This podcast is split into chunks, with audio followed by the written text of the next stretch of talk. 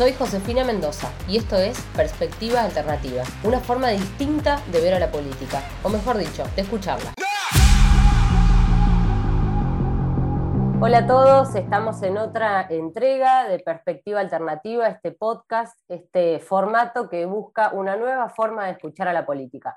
Y en esta oportunidad contamos con el honor de poder entrevistar y escuchar a un gran dirigente del radicalismo de la provincia de Buenos Aires, quien fuera diputado nacional, quien fuera integrante de la Comisión Nacional por los Derechos Humanos de la CONADEP y quien fuera también, entre otras tantas cosas, porque tiene un, largo camino de trayectoria militante y política, vicegobernador de la provincia de Buenos Aires y ya en estos días dejando el mando como presidente de la Unión Cívica Radical de la provincia de Buenos Aires.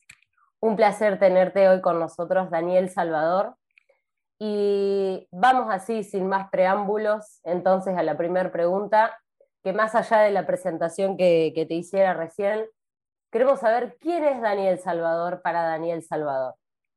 Hola Josefina, bueno, un, gusto y, poder conversar un ratito con vos o bueno, responder algunas de, de las preguntas o inquietudes. Y Daniel Salvador es una persona común de, la provincia de Buenos Aires, un hombre formado en una, en una familia que objetivamente, yo digo siempre dos cosas.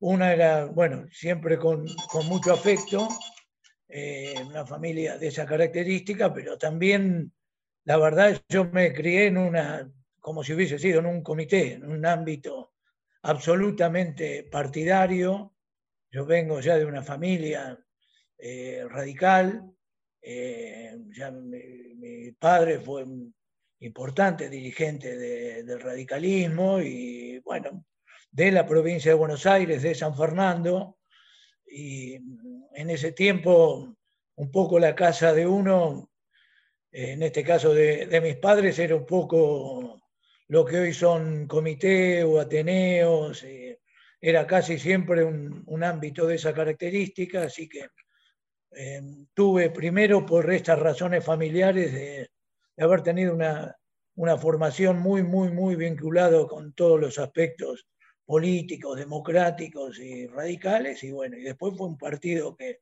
que fui abrazando al coincidir con sus ideales y con mis convicciones y eh, me recibí de abogado, y, pero todo siempre fue muy eh, en torno a, lo que era la, vida política, entendiendo al, radicalismo en este caso, o a lo que es la militancia política como el mejor ámbito que uno por lo menos este, puede aportar para tratar de que las cosas estén mejor en un país, en una provincia, en un distrito. Así que eh, claramente me caracteriza mucho más que, o tanto como la cuestión familiar, afectiva, amigos, pero todo pasa por, por esto, en la vida de uno, por lo menos está íntimamente vinculado con, la actividad política.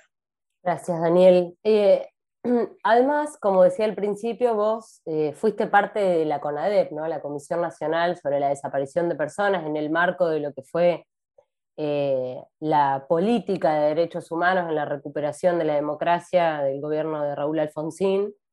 Eh, y además, como decíamos en la presentación, también fuiste vicegobernador de la provincia de Buenos Aires. Si bien son dos cosas eh, bien distintas, ¿cuál crees que fue más difícil o cuál te significó a vos un mayor desafío?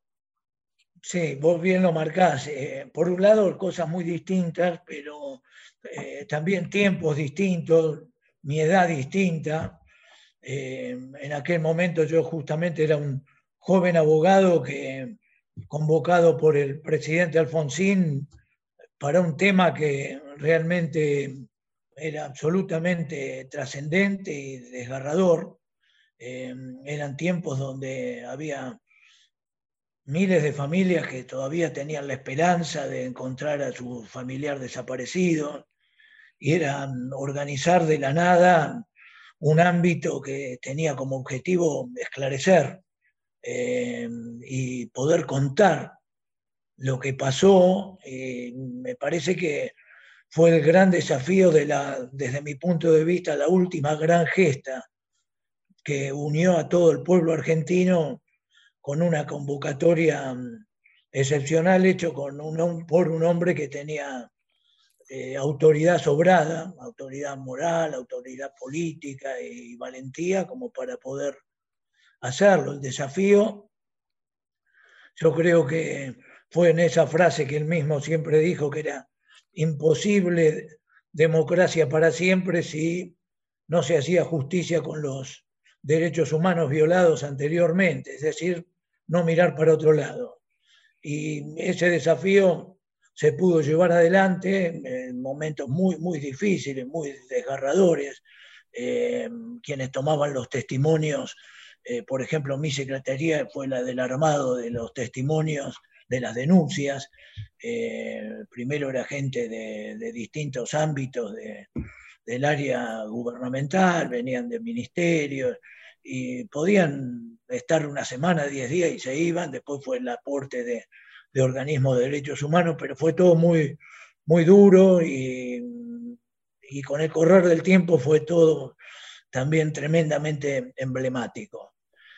Eh, lo de la provincia también era un desafío, era un desafío previo, que era, me parece que uno de, los elementos que faltaba en la democracia argentina, mostrar que podían eh, ganar otros partidos, que podía haber alternancia, como siempre decimos, o equilibrio en el poder, y eso fue el armado de, Cambiemos en su momento, y gobernar una provincia que parecía que era imposible que gane otro partido que, el peronismo. Y, fue gobernar una provincia que tenía todo tipo de falencias, por años y años de, que se miraba para otro lado en los gobernantes. Así no se recuperaron fondos, no hubo obras, hubo eh, millones de hogares sin agua potable, sin este, cloacas, eh, sin obras, sin rutas, sin este, mejoras en las escuelas, en lo sanitario, sin modernizar la provincia, sin modernizar nuestra propia constitución, cosa que todavía está pendiente. Así que era ese desafío y comprender que teníamos que hacer muchísimo eh, en una provincia que requiere muchos, muchos años para ponerla, para pagar esa deuda social que hay pendiente. Así que, y eso iba a tener costo. Entonces, también fue realmente un desafío gigante que hoy lo podemos encarar y podemos mostrar con, no con relatos, sino con palabras. Y a mí me gusta siempre decir que se hizo mucho y lo podemos mostrar, pero queda muchísimo, muchísimo por hacer en la provincia y me parece que esos son los, los desafíos del futuro. Así que eh, por edad, por tiempos, son cosas muy distintas. Una claramente muy desgarradora, que fue relacionado con lo primero, pero que cumplió su, objetivo. Hoy hay democracia por la decisión del entonces presidente Alfonsín, hoy hay democracia porque se dijo toda la verdad, y hoy hay democracia pese a todas las dificultades porque no hubo impunidad en ese tiempo. Y en la provincia o en la democracia, hoy se ve que si hay este, comprensión y hay razonamientos correctos y no personalismos, hay opciones posibles para que la provincia no gane siempre un mismo partido y que haya alternativas. Daniel, ¿cómo, cómo ves a la Argentina de hoy? ¿Qué es lo que más te preocupa de, esa coyuntura que, que, nos atraviesa?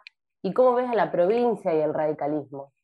Yo a la Argentina la veo sin rumbo sin rumbo desde hace mucho. Eh, yo decía anteriormente eh, que a, esa democracia para siempre, que hoy no está en duda, pero sí eh, le faltan tantas cosas. Una era evidentemente la alternancia, bueno, en cierta medida hoy está pendiente porque cuando perdió Juntos por el Cambio, perdió con el 41% de los votos, o sea que, eh, y se perdió una elección y se sigue juntos, eso sigue siendo una alternativa para adelante. Pero mientras no haya un proyecto de país que sea superador de partidos políticos o de expresiones políticas o de espacios políticos, que pueda haber cosas que tantas veces se dice pero que nunca se hacen, eh, que haya coincidencias pensando en, un esfuerzo de muchos años que requiere la Argentina para poder aprovechar todas las bondades que puede tener nuestro país y que lo pueden gobernar distintas variantes, pero con un rumbo. Mientras ese rumbo no se consiga con tiempo, previo a las elecciones, donde pueda llegar realmente a tener un proyecto de, país, eh, yo veo que vamos a seguir a los tumbos.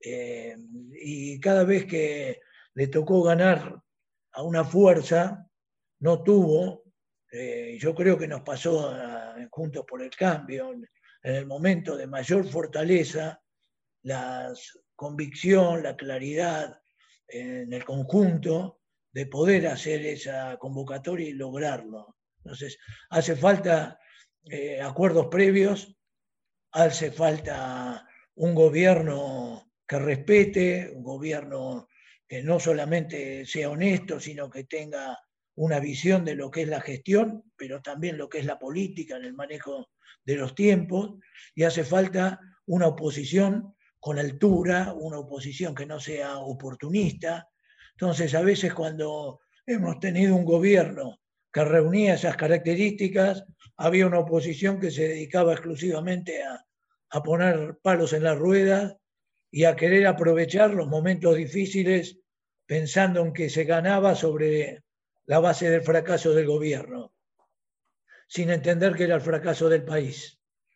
Y cuando quizás este, hay una oposición que está bien predispuesta, eh, hay un gobierno que tiene objetivos distintos a los que realmente persigue el país y o debería perseguir el país, que me parece que es lo que está pasando hoy. Hoy desde Juntos por el Cambio, especialmente frente al drama que significó la pandemia, fue un ejemplo eh, inicialmente toda la voluntad de, poder colaborar, de poner el hombro y, y lamentablemente desde el gobierno Solo hay discursos que convocan, pero realidades que dividen, como dar prioridades muy diferentes.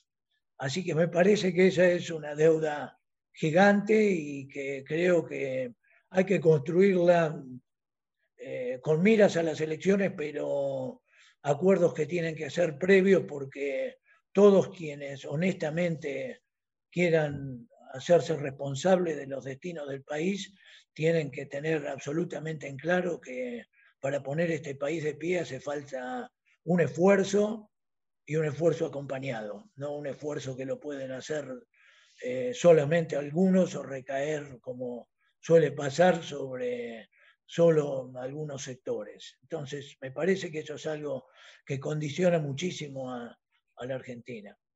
Y creo que me preguntabas por la provincia. La provincia en cierta medida sigue eh, ese mismo rumbo. Este es un país que influye muchísimo eh, todo lo que, obviamente, lo que es la política y lo que es la economía y lo que es el aspecto social y educativo a nivel nacional para darles prioridades y ser este, volcados en las provincias. Yo creo que la provincia de Buenos Aires en este momento está absolutamente sin rumbo, es casi un gobierno que no empezó a gobernar, está a la deriva, eh, que se comprende el tema propio de, la pandemia, pero también se reiteran los mismos errores, lo que ha sido con los vacunatorios, con las exigencias para que todo lo que es este, lo relacionado con, las vacunas se lleve a cabo, poder mostrar que no hay contradicciones o, son difíciles desafíos que hay que pero buscar de sobrellevarlos entre lo que es lo sanitario, lo económico, lo educativo, y es como que se mira de todo eso para, otro lado, así que en ese sentido veo que sigue el, el mismo rumbo que el país y que hace falta, como pasa en muchas provincias también, y que mm, hace falta eh, trabajar intensamente para que ese componente indispensable para que la democracia no, no, parezca que defraude a tanta y tanta gente para que pueda dar respuesta, bueno, tanto a nivel nacional como, como provincial, es, es, la deuda gigante y que hay que volver a, hacer una gesta como fue la gesta para recuperar la democracia, ahora es para darle estos, estos componentes. Y Totalmente. Radicalismo, eh, radicalismo lo veo que se ha hecho mucho esfuerzo, que falta, que falta mucho. Eh, el radicalismo es un partido que mm, a lo largo de sus casi 130 años de historia ha hecho aportes gigantescos al país, a la democracia, a la institucionalidad, a la economía del país. Uno tiene presente lo que era el IPF, la reforma universitaria, lo que fueron gobiernos como el de Arturo Ilia o, desde el punto de vista de la democracia del, Raúl Alfonsino, de Hipólito Yrigoyen, el primer gobierno popular, este, la creación de IPF, con, también con Alviar, o sea, hay cosas muy positivas, pero también hemos tenido gravísimas crisis. Y me parece que eh, Gualeguaychú fue un punto de hacernos cargo de esa crisis y saber que ya con el partido solo no alcanzaba y tuvimos en Gualeguaychú la grandeza de entender que había que, para recuperar ese aspecto de la democracia, de la alternancia, habría que tener un gesto que requería el momento de, poder compartir con otras fuerzas políticas independientemente de, de historias distintas. Y se hizo, y esto lo llevo a la provincia de Buenos Aires, y ahí hay dos objetivos claros. Desde mi punto de vista, yo lo vi desde el inicio y como tuve que asumir responsabilidades, las asumí en ese sentido. Era eh, preservar Juntos por el Cambio, pero en paralelo nuestra puntual responsabilidad era ir fortaleciendo al, radicalismo para que pueda tener mayor incidencia dentro de, de Cambiemos o dentro de Juntos por el Cambio. Y me parece que hay que se avanzó mucho y hay que seguir trabajando en ese sentido. Estás dejando por estos días eh, la presidencia del radicalismo de la provincia de Buenos Aires. ¿Qué cosas me podrías o nos podrías mencionar quizás como, como tus mayores legados, ¿no? ¿O qué es lo que, lo que vos crees que le dejás al radicalismo de la provincia de Buenos Aires? Primero, un marco que después de muchísimos años no, no había, que fue poder mostrar un partido en unidad.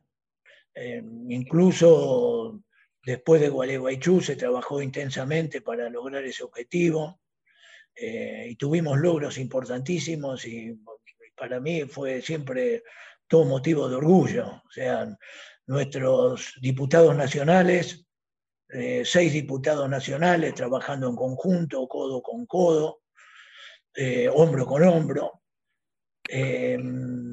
tener la posibilidad de que de este radicalismo en unidad pueda haber surgido el vicepresidente, en este caso la vicepresidenta del Comité Nacional, el vicepresidente de la Convención Nacional, tener los bloques de senadores y de diputados provinciales absolutamente unidos, eh, los que se quedaron en el partido fueron claramente baluartes de toda esta tarea. Tener el presidente del bloque de Cambiemos en el ámbito de la provincia de Buenos Aires, un logro eh, y una manera de, mostrar un respeto hacia el radicalismo muy grande. Eh, tener concejales en prácticamente toda la provincia de Buenos Aires, cosa que no teníamos poder este, trabajar en conjunto con más de 30 intendentes, después que éramos muchos menos, este, y tener el orgullo como presidente del partido de que cada vez que se habla de una intendencia radical podemos hacerlo con la frente bien alta, sabemos que es eh, hombres y mujeres sumamente comprometidos con, con sus distritos y que pueden mostrar resultados. Una juventud absolutamente recuperada, era una juventud que prácticamente estaba intervenida, práctica realmente, que ya se renovó en varias oportunidades, y poder mostrar esa renovación que, que no son palabras, o sea, nosotros tenemos que tener en cuenta que ya las palabras solas no alcanzan, que hay que mostrar hechos. Yo todo esto que digo es lo que podemos mostrar en la provincia. Y hoy uno va a la legislatura y ve que efectivamente hay jóvenes, tanto varones como mujeres, con un tremendo compromiso con el partido y hoy son legisladores o lo ven también en, en el Congreso de la Nación, vos sos un claro ejemplo de, de eso. Y mm, todo eso suma estos legados. Para mí, eh, yo diría, hoy podemos, fuimos parte de un gobierno haciéndonos cargo que veníamos de ese radicalismo debilitado y, hoy podemos exhibir que no pusimos palos en la rueda, que sí pusimos el hombro para lograr muchas cosas y que fuimos gobierno y fuimos gobierno que bajó el, gasto de la política, fuimos parte del gobierno que, que logró una ley para que no haya reelecciones, una ley de paridad, del boleto estudiantil gratuito. Fuimos parte de un gobierno que puede mostrar obras públicas, que puede mostrar el SAME y bueno, y sentirnos orgullosos de, todo, que modernizamos la, la, provincia al extremo. Entonces, eh, y que eso se pudo lograr por, en parte por nuestro aporte en, propuestas, en ideas eh, y también en no crear conflicto. Para mí es un motivo de orgullo de poder, incluso donde tuvimos posiciones eh, distintas con la propia gobernadora, como por ejemplo fue en, el tema del aborto y lo pudimos claramente expresar y que eh, donde había diferencias se expresaban en el lugar que correspondían. Eso es ser parte de un gobierno.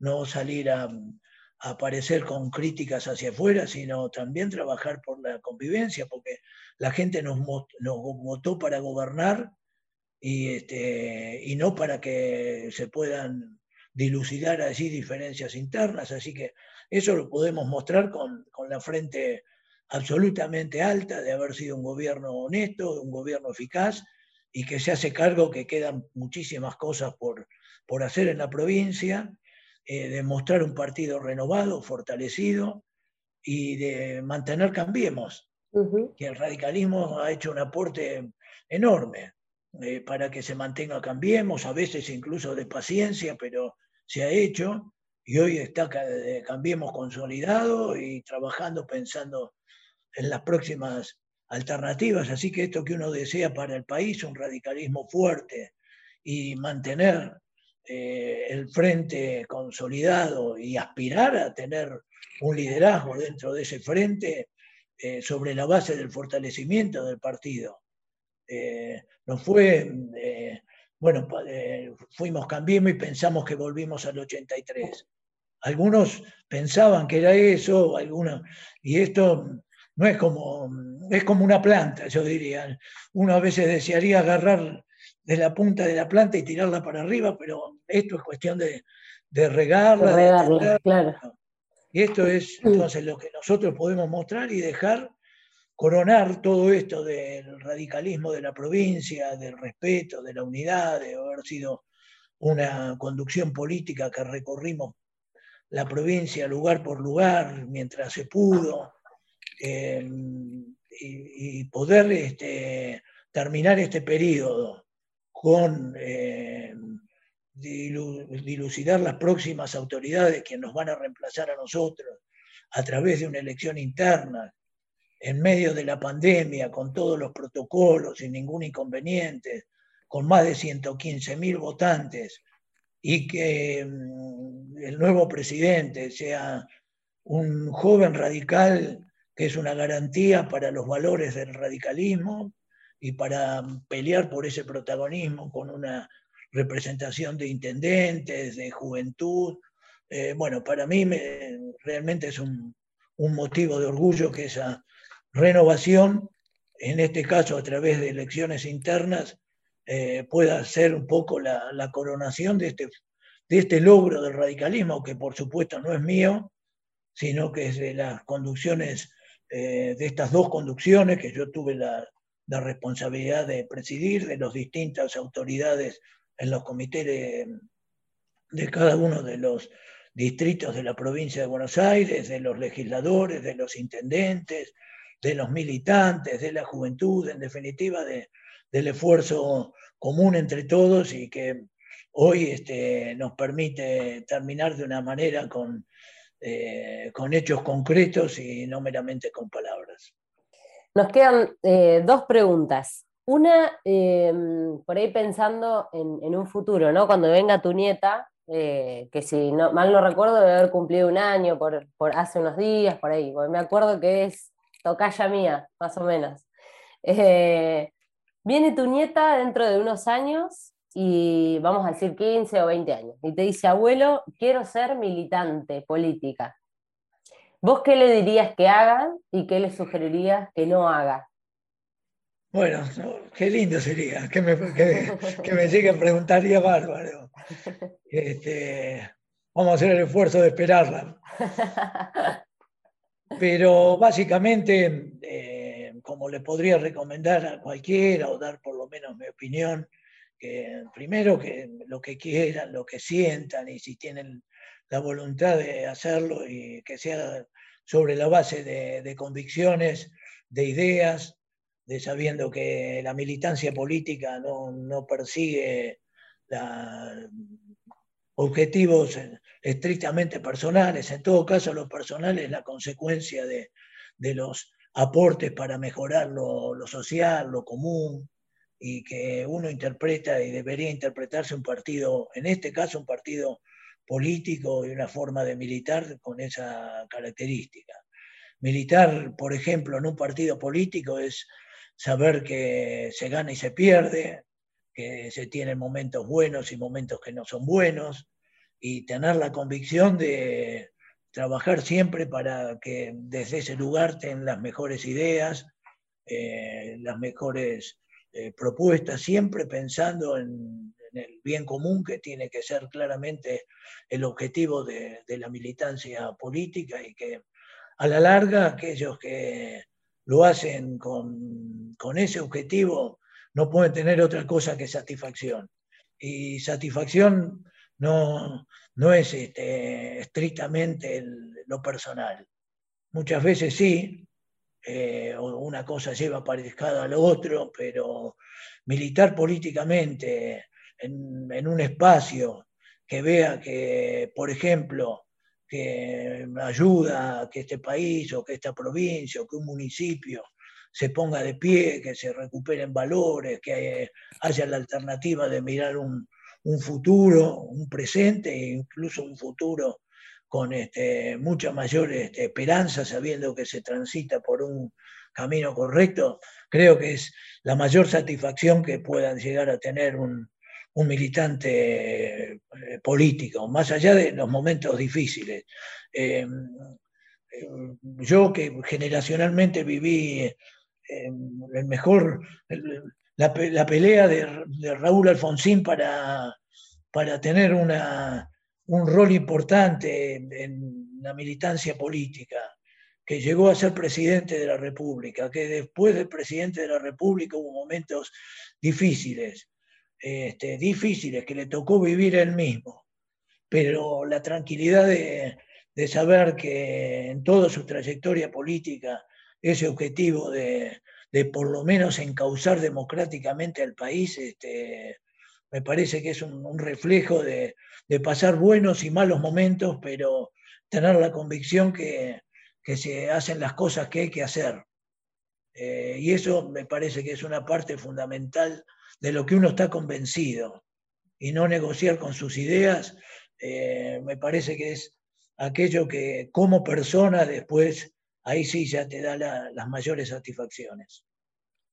Totalmente, totalmente, Daniel. Bueno, y vamos ya a la última parte. Es como una especie de ping-pong em, donde te hago un par de preguntas y, vos me respondes así concretamente. Lo primero es, como nosotros después de cada entrevista hacemos una mm, lista de reproducción de cada entrevistado, eh, o, en realidad en el conjunto de los entrevistados, te voy a pedir que me menciones tres canciones, o pueden ser tres intérpretes o tres autores, eh, tres cantantes, que, bueno, que, vos nos quieras recomendar o que a vos te gusten eh, escuchar normalmente o que te traigan algún recuerdo en particular. Recomendar no, porque no tengo un buen oído musical. Eh, sí me gusta escuchar, por ejemplo, Sabina, me encanta escuchar y lo escucho.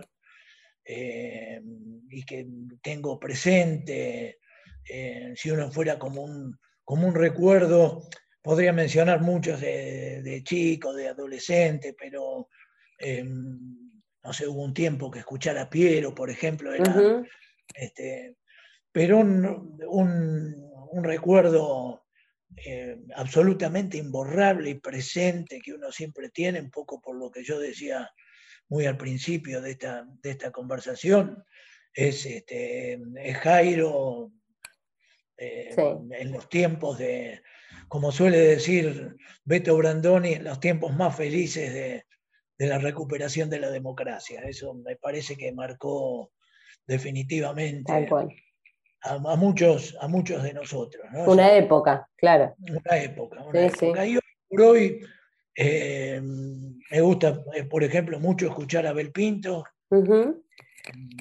No soy de estar poniendo, pero lo escucho y me quedo enganchado. Claro, te gusta, sí, sí, sí, sí. Sí, sí, mucho. Un libro. Bueno, yo tengo un, libro como que, leí hace mucho, pero que siempre me tiene cosas que uno, una pela y todo, que es El hombre mediocre de José Ingeniero. Eh, mm. Realmente para mí, los leí hace mucho, pero son, siempre vienen recuerdos, expresiones, este, afirmaciones. Y ahora yo leo, leo mucho, leo muchas novelas. Leo muchas novelas de Polaster que me ah, gustan muchísimo y bueno, alternando con la, con la realidad, este, voy por ese lado. Sí, aparte está bueno para salir un poco de, de lo de todos los días, ¿no? Seguro. Y después querés leer todo y bueno, no el ¿Una serie o película? Miren, no hace mucho una serie que es eh, de Sinner, que me gustó, mucho. Sí, eh, está muy buena. Sí, sí. Y por último, una comida. Una comida que no me guste. Una comida que te encante. O que no me guste. claro. Muy difícil encontrar. Eh, pero bueno, desde ya que varía entre, entre asado y milanesas. Bien. Eh, ahí podría. Entre esas dos. Perfectamente muchos días alternando, eh, aunque sea todo carne. Aguante la carne. Sí, totalmente quién pudiera, yo no podría tampoco dejar de comer carne por lo pronto. Bueno, Daniel, muchas gracias, gracias por el espacio. Eh, como decimos siempre, el espacio de perspectiva alternativa busca escuchar a la política desde otro lado, eh, quizás un poco más descontracturado, pero también compartiendo reflexiones de la coyuntura y de la historia de nuestros dirigentes, nuestros referentes. Así que te agradezco muchísimo y sobre todo porque, como te lo he dicho muchas veces, eh, admiro mucho tu capacidad de liderazgo desde la construcción colectiva y desde proyectar y desde mirar más allá del, lugar que le toca ocupar a uno en, el presente o en el corto plazo, ¿no? Así que gracias por el espacio y espero que quienes se tomaron el ratito de escucharnos también tengan más ganas de, seguir conociéndote. Te mando un abrazo grande. Te agradezco muchísimo y bueno, realmente mucho gusto y y toda la tarea que, permanentemente haces, que realmente es, muy importante, poder mostrar tanta, y en este caso gente joven comprometida desde distintos lugares para, para hacer su, su, aporte democrático y en este caso para los partidarios realmente es importantísimo.